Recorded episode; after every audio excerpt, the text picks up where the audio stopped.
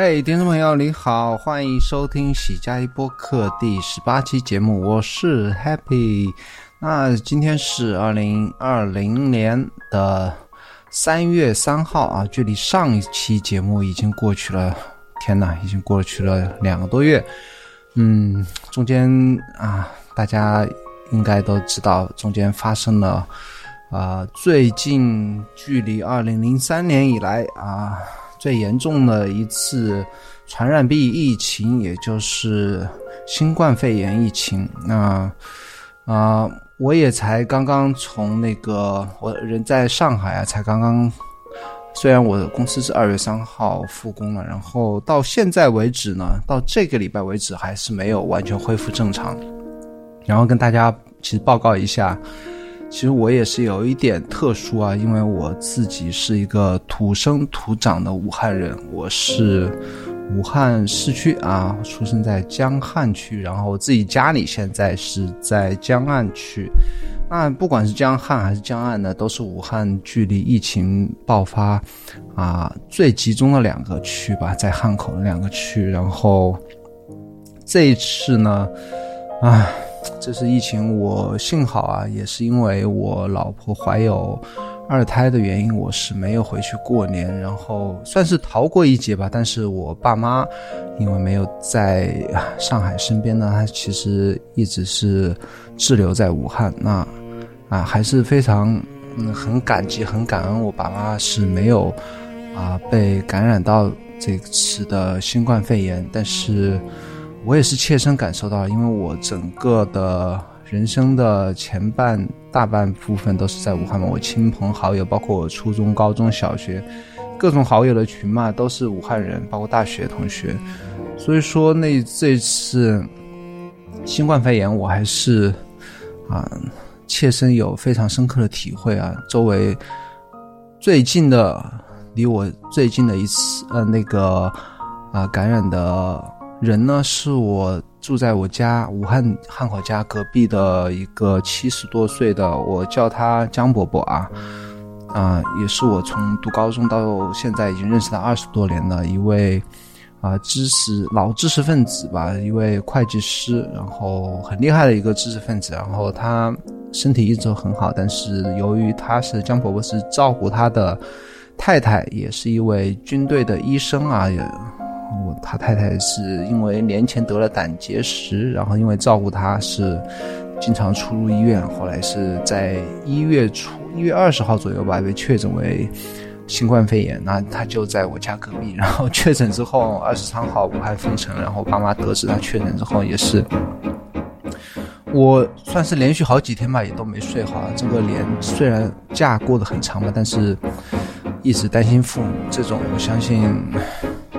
不能说我跟我父母感情多深吧，但是正常人都会一直是，其实心里都很挂念的。然后说总体来讲，这个年过得不是很好吧。然后一月份、两月份也没有心情去录播客啊、做节目什么的。但是好歹啊，最近慢慢的情况是有好转了。我爸妈也是将近两一多一个多月没出门，好好在自己家里是因为。啊武汉亲友比较多嘛，过年一般都会准备很多食物在家里，所以说呢，呃，还好那个不用出门，然后自在家自给自足啊，然后自己啊在楼房的平那个武汉话叫平台吧，其实是楼顶上也自己种了很多蔬菜，再加上那个米啊粮食什么够，就一直没出门，所以说还算可以挺得住吧。然后最近。现在情况好像也有好转，然后慢慢的又开始心情好了，一开始慢慢的开始录视频啊，做节目啊，等等等等，恢复慢慢的恢复啊以往的状态吧，去年的状态吧。那这个就是我最近的近况，是跟大家报告一下。然后好，今天的节目呢，我会跟大家聊一下啊，除了那个过年期间呢，刚刚讲了一下我的近况之后呢，我。啊，也是过年，啊，最近也加入了一个 Notion Pros，那就是 Notion Pro 这一个 Notion 的一个合作伙伴的一个项目，然后跟大家聊一下我在新年的打算。虽然今年已经过了百分之十八的日子已经度过了。然后聊一下谷歌，谷歌它去公布了去年的 YouTube 的营收，跟大家聊一下 YouTube 的一个整个整体的营收一个状态，然后聊一下 iPad，最后聊一下。其实我这一期的提纲老早就写了，有有他少数派有一篇文章，我觉得写的挺好的，分析那个播客，他把播客分成京派播客和海派播客，然后跟大家聊一下这些话题。那首先是我啊，在什么时候啊？应该是在一月下旬吧。然后我也是通啊，其实我在。啊，一九年，这个我在节目里也跟大家聊过很多次啊。我开始做内容呢，做播客是老早都想做了。大概我买我的这些播客的话筒啊、器材啊，老早就买了。大概最早一六年、一七年吧，当时就想做播客，因为我之前是在经营一个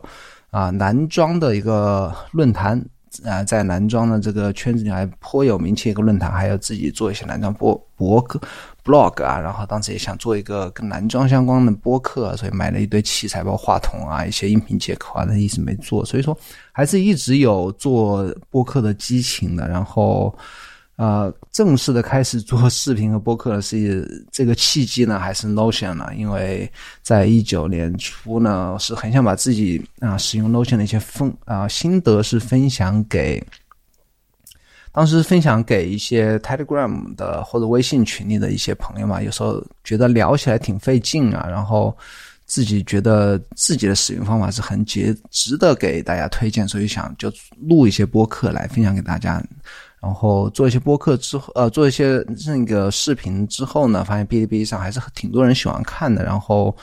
啊，就一鼓作气吧，开始做视频，也继续慢慢的做视频、做播客。虽然。呃，中间的那个节奏不是保持的很好，也是因为工作，去年特别忙啊，一九年一九年特别忙，差不多是我毕业之后工作以来压力最大、工呃工作最忙的一一年呢。所以说中间断断续续的，也不是啊，产出也不是特别高，但是好歹还是全面开花，都开始在尝试在做。那其实到了七八月份呀，已经有。朋友就说邀请我能不能啊也加入那个 Notion Pros 来在上海组织活动。当时我也是有犹豫啊，一方面是因为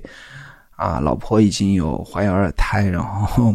工作也特别忙，你想应该是没有没有，当时觉得是没有时间来精力来做这样一件事情。当时也在说说如果在。啊，上海有人愿意去组织这个 Notion 的线下活动呢，我是可以去做嘉宾，甚至是做义工来帮忙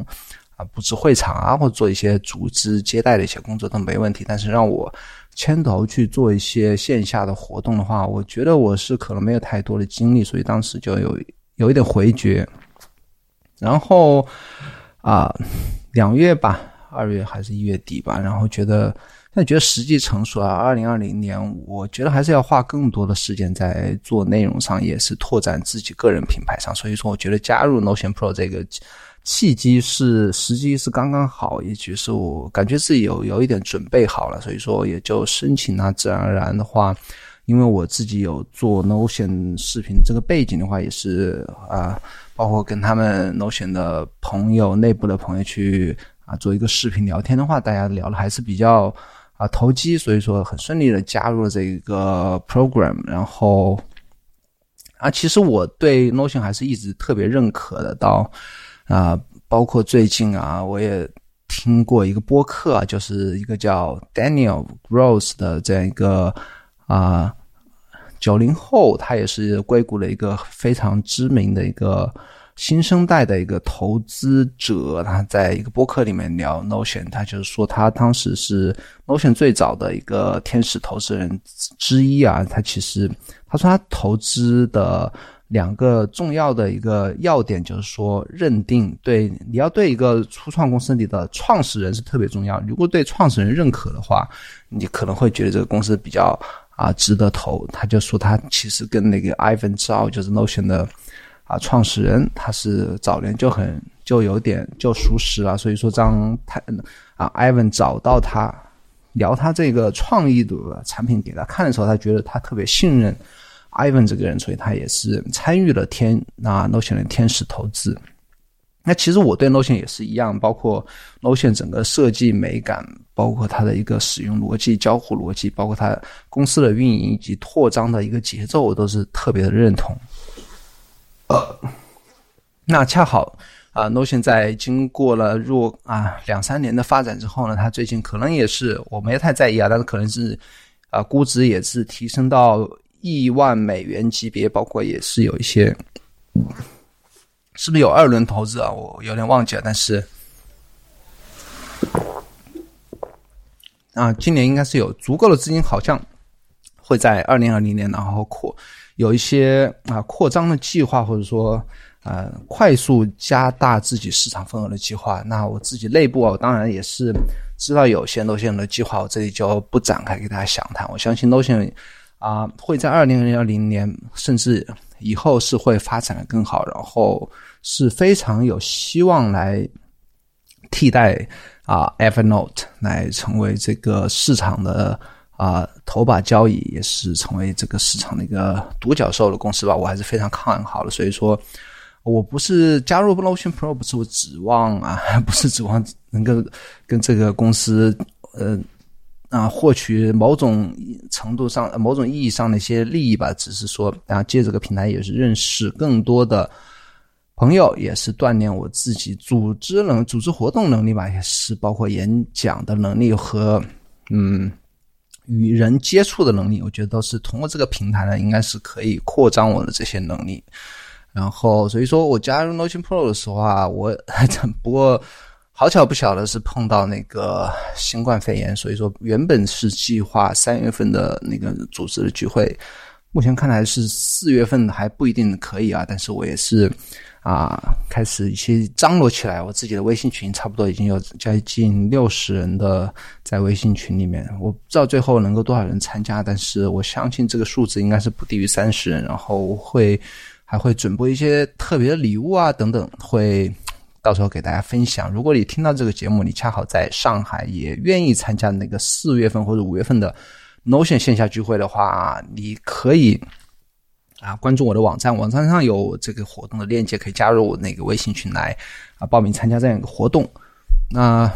基本上都选 Pro 的话，基本上就是这个样子。我以后视频吧话话会啊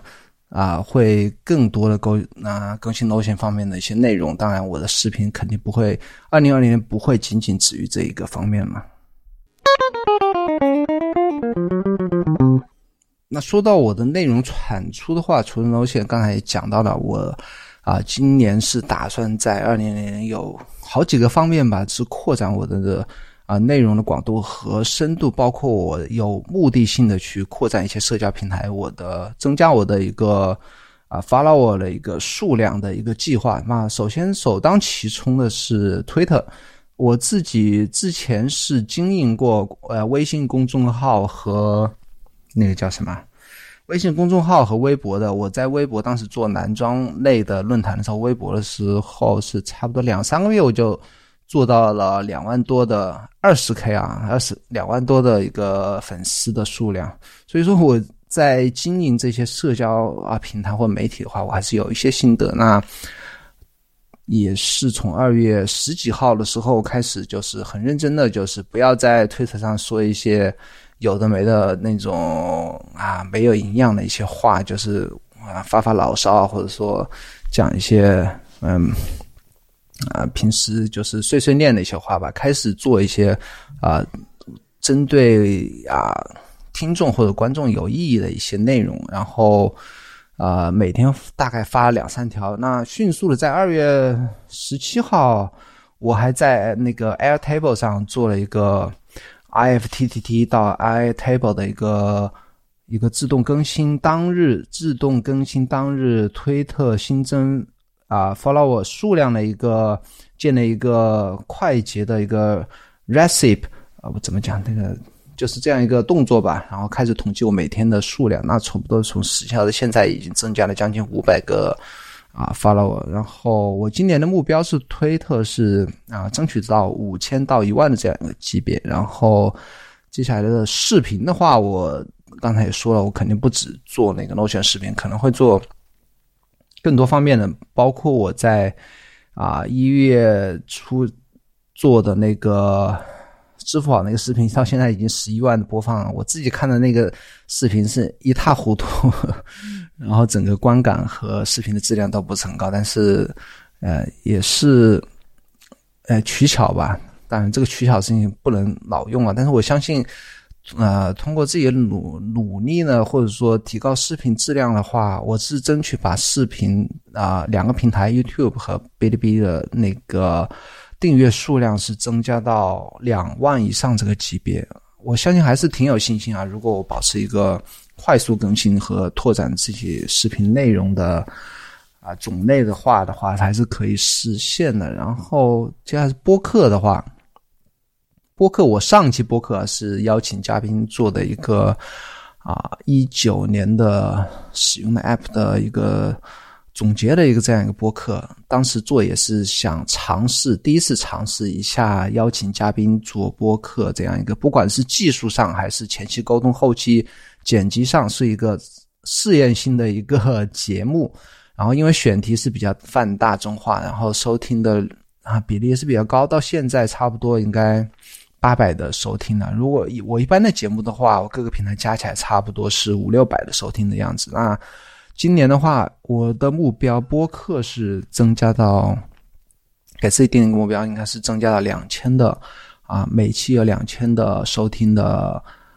那个受众的这个级别以上。然后最后一点，第四点就是说我准备从今年开始是尝试做 newsletter。因为前面三种形式，从推特啊、视频和播客，我觉得还是有平时很多想法，然后不能用视频或者音频的文字完全是表达出来。包括我想分享一些啊，不管是音频还是视频，还是一些文章，我觉得只有用这个 newsletter 这个形式，才能很好的能够把我想分享一些内容分享出去吧。所以说，我觉得。准备是从这个礼拜开始吧，啊，推出我第一个 newsletter，然后我也在一些呃一个专门啊分发订阅邮件的一个网站也是做了一个注册的账号。当然，有兴趣的话可以直接从我的那个 happy at one 点 com 这个网站挂载在 Notion 上的网站，直接在网站上可以看我的这个 newsletter。嗯，也可以去通过那个。Email 去订阅，那其实 newsletter 它，嗯，最最佳的一个观看的一个方式，应该还是通过那个 newsletter。嗯。然后说到 newsletter 的话，其实我写作是很少很少写啊，几乎不写作。然后之前读书的时候写文章就是很糟糕的，写的很烂。然后自己包括每天写日记也是除了一个流水账之外，我也是。啊，半天也是挤不出一个屁来。然后我打算还是这里也是跟大家分享一个叫做 Morning Page，Morning 是早上的意思，Morning Page 这样一个写作锻炼的一个在啊欧欧美国家是还是小有名气的一个啊一个方法吧。就是说，你每天早上，如果一个创，如果你是一个创作者，或者说。呃，跟创作相关的一个，或者想锻炼自己写作能力，或者说想提高自己的一些创意的，收集一些想法的一个人的话的话，你是可以在每天早上起来洗口刷牙之后泡一杯咖啡，可以每天花上半个小时时间写三页纸。它的那个整个 morning page 的一个概念就是说，早上起来之后清空脑袋，然后下意识的。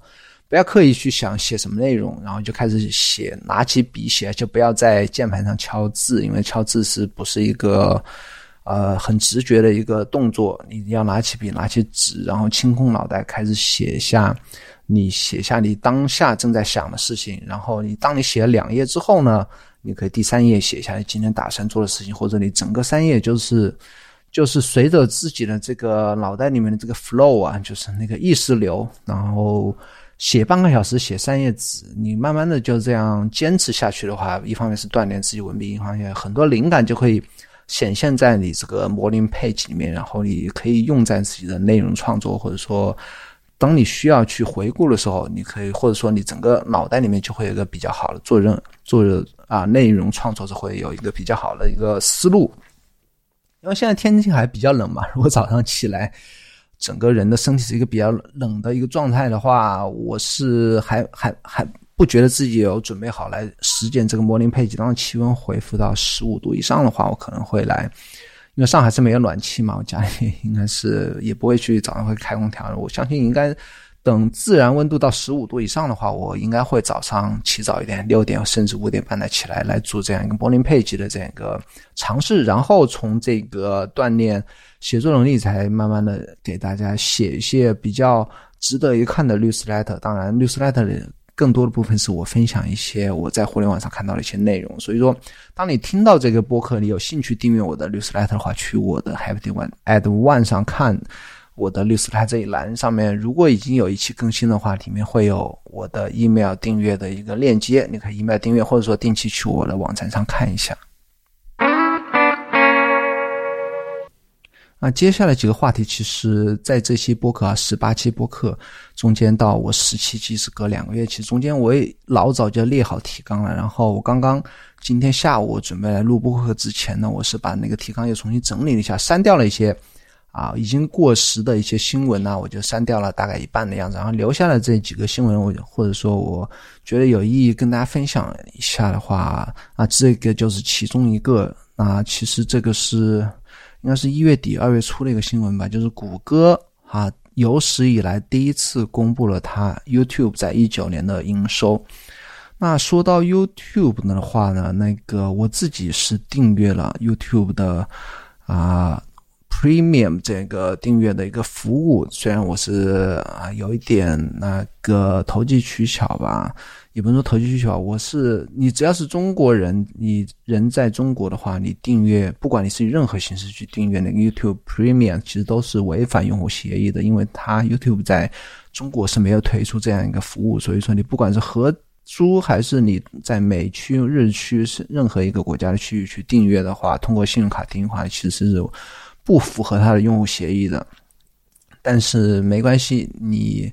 还是可以去有自己寻找渠道去订阅这样一个 Premium 的用户。然后我觉得这个用户的这个服务呢是特别划算，特别是像我这样一个长期观看、每天固定会观看很多 YouTube 节目的人来说的话，它去广告的话简直是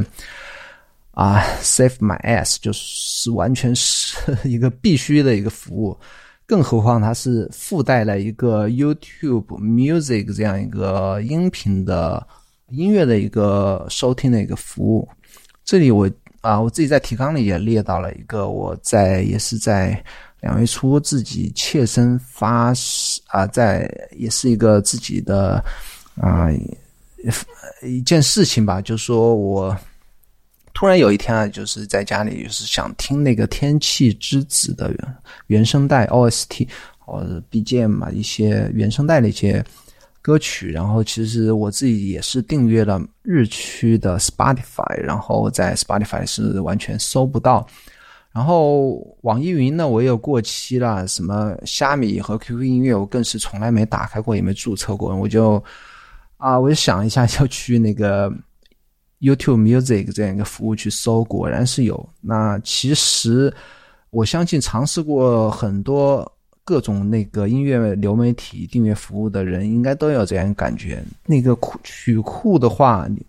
最全的还是 YouTube Music，因为它是有一个取巧的地方，是在于它不光是有自己拥有版权，或者他买了版权的这些。音乐的音频在这个 YouTube Music 里面，然后它还是可以啊共享了 YouTube 视频的一些啊音频文件。比方说，你搜一个天气之子，当然它自己是有天气之子这一个版权的。如果它是没有天气之子这个原生态版权的话，只要有用户在他的 YouTube 这个视频网站上上传了啊带有 YouTube 呃带有天气之子原声带这样一个啊音频的。相关的视频内容的话，甚至是它一张只是一张图做成了一个视频文件，那背景其实这个音频文件的话，它也是可以在那个 YouTube Music 里面搜到的。所以说 YouTube Music 里面，哪怕你是没有原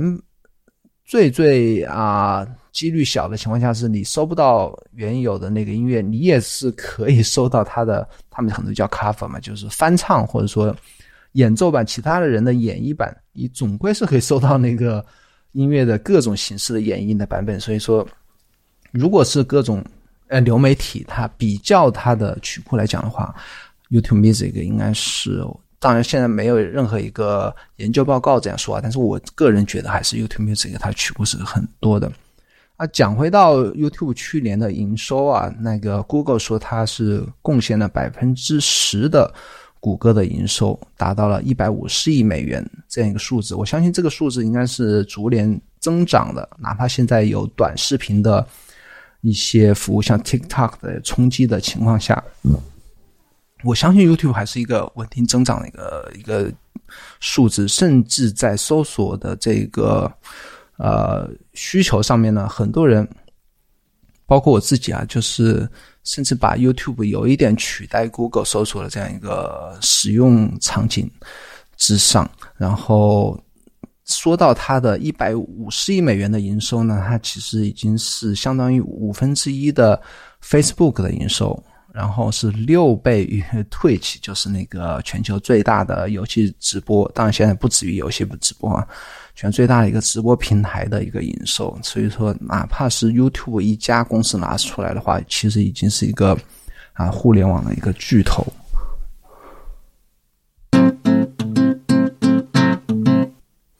那 iPad 的话，到现在三月份已经快。啊，往年来讲的话，三月其实如果在三月底，包括现在很多传言呢，三月是要发布下一代的 iPad Pro，有一个 WWDC 上会发版发布下一代的 iPad 产品。那今年也是 iPad 上市的十周年，第一代 iPad 是二零一零年乔布斯发布的。然后啊，我自己的第一个 iPad 呢，它是大概在二零二零一。二年吧，我是买了第三代 iPad，也是第一代 Retina 显示屏的视网膜显示屏的 iPad。到现在的话，如果我不是我家小朋友啊乱摔或者乱砸的话，到现在其实还是可以服役。当下充电还是可以充进去的，但是因为它经常那个很脏的手去我按那个 Home 键和开关键的，开关键和 Home 键是不灵的。那其实第其实那个 iPad 现在如果你充电的话，它的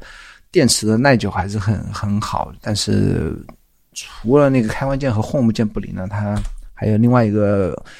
啊不能使用的原因，就是它的速度是其实跟不上现在早老早就已经不能更新，它上面还是非常非常老的一代 iOS 系统，根本 iPad OS 根本是装不了啊。然后现在是非常已经卡的不行，所以我基本上已经不会打开那一代第三代 iPad。然后我在一七年又是买了。啊，第二代的 iPad Pro 啊，十点五寸的 iPad Pro 到现在一直服役。然后除了重度渲染视频和音频的时候会有一点啊心有余而力不足的情况下呢，但大部分的应用是完全是感觉不到任何的卡顿。然后这一代 iPad 也是 OLED，然后一百啊，不知道是六十帧还是一百二十帧，反正那个屏幕是非常好的一个屏幕。我一七年买这个 iPad 之后呢，用到一八年底，一直就这样裸用了。其实，啊，有一句话就是说，买前什么生产力，买后爱奇艺。那这个 iPad 其实我在买后的一年时间之内呢，连爱奇艺都算不上，也几乎都很少用。然后大概一八年底呢，然后还是斥巨资吧，终于还是买了那个 Smart Keyboard。然后装上之后呢，基本上包括后来的。iOS 的眼镜到 iPadOS 的眼镜出来之后呢，完全是现在就，特别是在我卖掉了我的 MacBook Pro 之后呢，现在是完全是我除了 Mac Mini 之外呢，另外一台主力的电脑，主力的电脑就像我这一台2017年的10.5寸 iPad Pro，哦，我的可以说我的文字处理，包括我的啊 i 啊那个播客的编辑啊，包括现在我虽然在那个 Mac Mini 上。用那个 Audio Hijack 来录音频，但是我待会还是会传到我的 iPad 上去，用那个那个叫啥呀？那个，让我一下名名字记不住，用那个专门剪播客的一个一个 App，我来看一下。哦，用哦用那个 f a r r a 来剪呃记性不太好，用 Fire 来剪，基本上我所有的视频、所有的音频、所有的播客全部是用那个 Fire 来剪的。有时候我是直接用那个 EarPod。用 EarPod，或者说用那个另外一个深海塞尔和那个 Apple 可以联合推出的那个 Click Mic Digital 来直接在 iPad 上录播客节目。然后所以说现在所有播客都在 iPad 上处理的。然后到最近买的那个 Luma Fusion，Luma Fusion 现在是啊，也是很多在。iPad 的众多用户上也特别推崇的，甚至有人完全是在那个 Luma Fusion 在 iPad Pro 上来剪视频。但我最近用了一下，还不太会用啊，也没时间学。所以说，我觉得呃，在三月我三月底发布的 WWDC 发布下一代 iPad Pro 的话，我是基本上肯定会买的。然后我会买一个十二寸的 iPad Pro 来，一方面是。现在这个 iPad 我可能要给老婆去，真的是当爱奇艺来看用啊。然后我买一个大一点的 iPad，可以做现在 Mac Mini 的一个副屏。当然，如果在编辑视频在使用那个 Launch 3的 Pro 的话，我可以做副屏的话，会啊避免我再去买一个显示器要要好一些。所以说，一个大屏的 iPad 我是肯定会买的。然后啊。除了文字处理、音频处理、视频处理的话，娱乐的话，我基本上也不太玩游戏啊。哦，在上面我喜欢在上面看那个，吃饭的时候有时候看看 YouTube，有时候看看 YouTube TV，在上面有时候晚上睡觉之前啊，我会边刷手机啊，我电脑老早也关掉，然后打开那 YouTube TV。特别最近那个，呃，美国疫情啊，包括华尔街那股市。震荡比较大的时候，从差不多九点半就开始看一些财经的直播的节目，美国的直播的一些节目，关注一下那个美国那边的动态。所以说，啊，iPad 真的是我觉得是不可缺少的一个下一代的 PC 吧。我在有 iPad 之后，几乎不太可能再去买一个 MacBook MacBook 了。所以说，很期待，赶紧三月份 WDC 赶紧去那个发布。那个下一代 iPad，然后虽然明年二零二一年已经会有，当然是五纳米的、五纳米或四纳米的一个更好的一个性能的 CPU 的 iPad 出现，但是今年应该等不了，去先去买一个大屏的。然后最近有一些传言说，那个 iPad 这一代 iPad 的 Smart Keyboard 会带一个 Trackpad。就 Trackpad 在 iPad 上，或者说在鼠标在 iPad 上，我觉得我对我来讲不是特别有特别重要啊。反而是我之前没用过的 iPad，没用过那个 Apple Pencil 的话，我 Pencil 应该是会买一个，因为在你在编辑视频和那个啊播客的时候，那个 Pencil 还是包括一些制图的话，说制图的话，我还去我最近买的那个叫什么？Darkroom，然后准备再买一个那个 Affinity Photo，然后 Darkroom 和 Affinity Photo 的话，基本上可以满足我在 iPad 上来编辑那些 RAW 的照片，或者是做一些视频的封面啊、博客封面的话，我觉得是完全是够用了。也是，当然这个也需要，也是我刚才讲的，也需要一个 iPad Pencil 了。但我刚才说到那个 Smart Keyboard，如果带一个 Trackpad 的话，呃，反而如果把现在一千块左右的成本增加到一千。三甚至一千五的话，我觉得这 对我反而是一个压力。我最好还是能够让用户选择，如果真的要出带 Trackpad 的 Smart Keyboard，最好出两种选择，一种带，一种不带的话，我宁愿我是肯定会买那个不带那个版本的，因为 Trackpad 对我来讲没太大的用处。我只要手可以点我干嘛，或者 Pencil 可以在上面点我干嘛，还要一个鼠标一样的东西。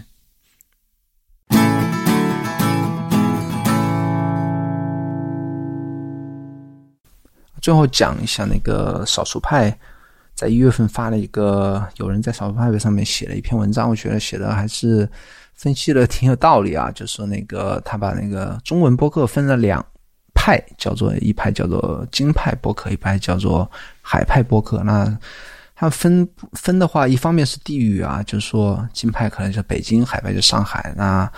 啊，按照地域可以这样分，因为北京那边说实话。做播客早还是北京那边早？包括我最早听播客听的那个，从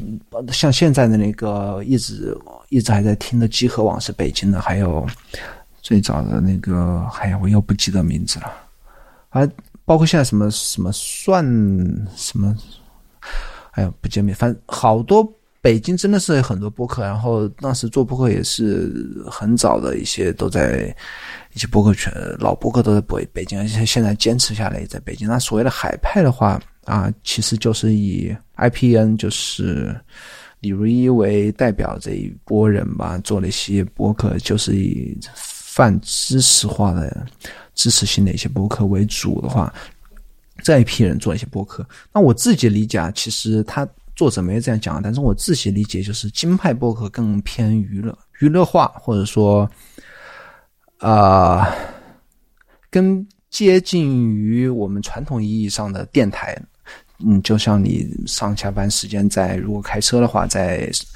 啊，收音机里面听到了一种播客，那可能 DJ 放放歌啊，然后跟闲聊一下，观众扩印进来，我们啊回答个节目啊，开开玩笑啊，然后聊一下最新的新闻啊，点评一下这种播客，我觉得叫金牌播客。我自己理解呢，其实这一派其实就是娱乐向的，娱乐向的一些播客，那就是给听众或者受众带来一些精神上的一些舒缓的一个释放压力，或者说。不用听播客的时候不用太想或太啊，可以啊放松，给自己放放松的一个呃时间吧，或者说呃，甚至它大部分是有一点精卫的一些调侃，或者说幽默感或戏谑在里面，然后可以啊在收听之余啊，可能会啊让你啊。聊的听得很开心，或者有一些发笑的一些段子在里面。然后，其实这个也是我现在一直在收听集合的一个原因，就是他们啊有一些，特别是一些北京的主持人的话，讲一些事情的时候是还是特别搞笑的。然后，这些是我觉得是金派播客的一个啊有一个娱乐化的一个特点，或者说是一个啊。不是那么知呃信息密集型的一个特点，然后海派播客就是 IPN 播客旗下那些节目，但是现在大部分已经停更了啊。我觉得它其实是走了一个啊知识密集型的一个特点，就是说给观众带来的不是欢声笑语，而是一个呃一个知识的一个传播。它不管是哪些垂直向的一个选题，不管是像什么博物馆啊，或者说一些历史建筑啊，或者说一些美国选举啊，或者说。现在还在有的一些啊小呃读书读后感啊，或者说一些啊电影啊相关文艺啊相关的一些主题类的一些播客吧，其实就是主要是给大家带来一些信息啊啊，包括自己的一些看法或者一些态度这样一种类型的播客。那我觉得海派播客啊。这种类型的内容，不管是视频还是播客，它其实是没有那种娱乐向的视频或者内容或者文章来的要啊传播的要快和广，或者它的受众会的范围会更大。那其实延伸到那个延伸到那个呃 YouTube 上来讲，其实我之前也在一些啊播客节目里其实聊过，有播啊其实啊。做视频也是可以分成这两类，一一类就是你做那种纯搞笑类的，或者说给大家带来一些娱乐，不管是做游戏视频还是搞笑视频，还是做一些美食视频。那其实美食视频也是一样，你通观众通过观看你吃一些他们可能平时吃不到的，或者说你吃的特别香，他可以从你的视频里面得到一些某种一些感官上的一些享受吧。它这种类型的话，就是给受众带来一些。不管是娱乐还是感官上的刺激的话，这种类型的视频，它其实是更容易得到一些更多的流量或者关注度或者一些 follower。那我在一月份恰好在看到这篇文章的同时呢，我在 YouTube 看了一个视频，它是它是那个一个 YouTuber 叫做 Matty Matty，我忘记他名字了。我我特别喜欢一个 YouTuber 吧，他采访那个在洛杉矶，他是加拿大人啊，他采访加洛杉矶的 Potato Jet，Potato Jet 也是一个视，嗯，也是一个是啊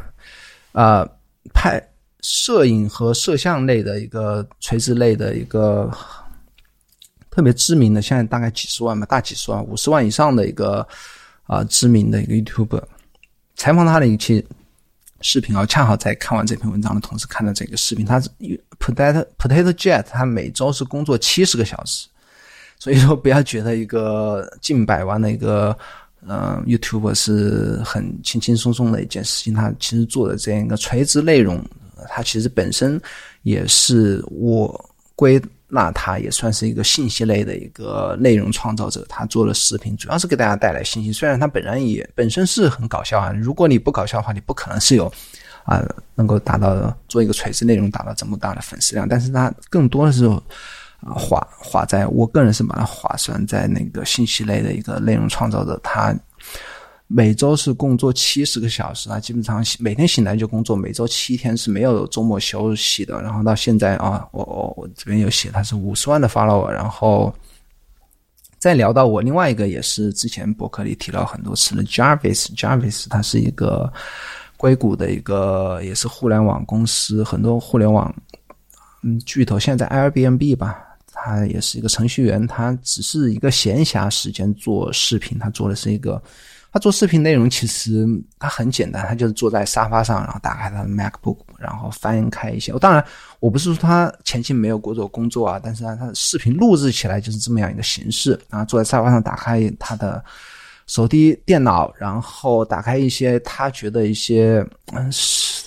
啊，就是特别值得去嘲讽的一些视频的 channel 吧。啊，他一般嘲讽就是那种。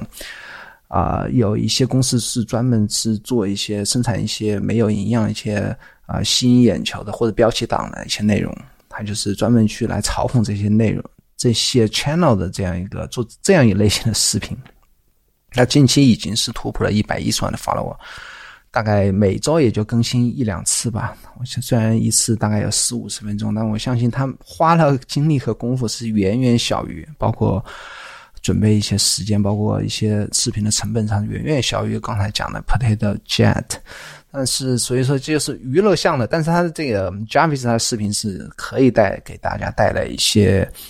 啊享受，比方说你如果是一个啊工作之后在家休息的时间，晚上时间你可以花半个小时四十分钟，你看他视频，你你就